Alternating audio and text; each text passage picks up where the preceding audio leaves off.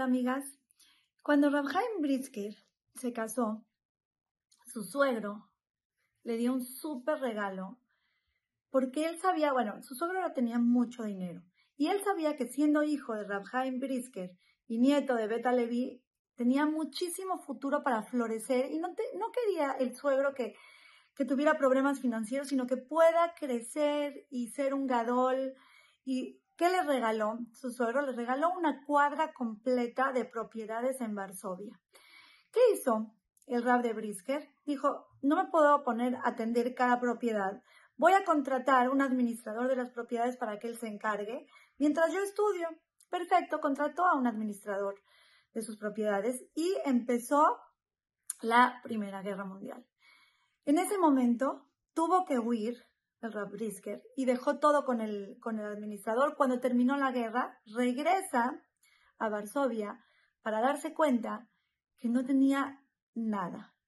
¿Por qué? Porque no encontraba y no encontraba al administrador hasta que se puso a investigar y fue a oficinas y se dio cuenta que este administrador falsificó su, su firma y pasó todas las propiedades a su nombre y a nombre de los hijos de él, del administrador.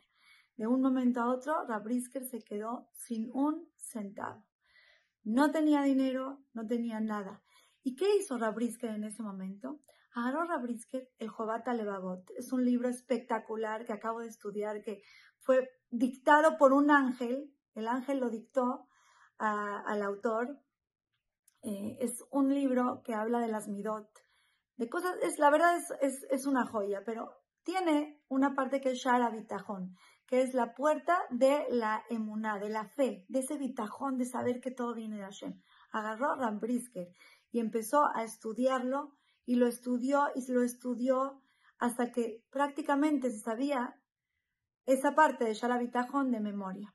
Después de estudiar esa parte de emuná, de que todo viene de Hashem y de verdad de repasarlo, repasarlo, Rabrisker dejó estas palabras. Dijo, hasta ahora pensaba que un hombre rico es alguien que posee una cuadra de propiedades en Varsovia. Pero ahora sé que un hombre verdaderamente rico es alguien que sabe Shara Bitajón con fluidez. Esa parte del Bitajón de, de Jobata Levavot con fluidez. ¿Por qué? Porque su Bitajón le traerá paz, serenidad, tranquilidad y alegría.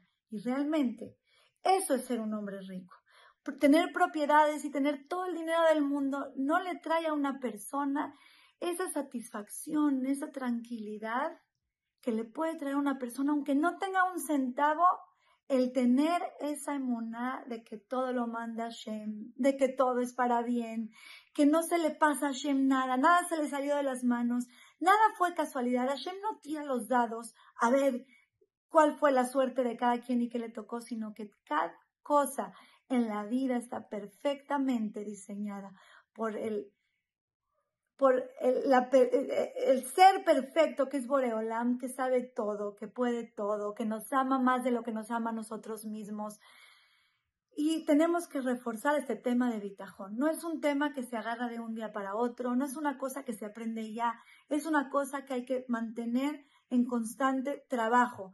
Hay que estudiarlo y repasarlo y repasarlo y leer libros de esto. ¿Por qué? Porque toda la vida, todas las personas del mundo tenemos problemas, tenemos pruebas y pasarlas con bitajón y sin bitajón es la diferencia total de tener una vida feliz o una vida llena de amarguras y corajes. Así que, queridas amigas, a estudiar este tema, cómprense libros, hay libros espectaculares, escuchen clases y Besrat Hashem de esta manera vamos a tener una vida con más paz, con más tranquilidad y seguro con más ayuda de Dios, porque entre más Boreolam ve que sabemos que todo viene de Él, más supervisión especial nos da y nos trata de manera diferente, trato VIP.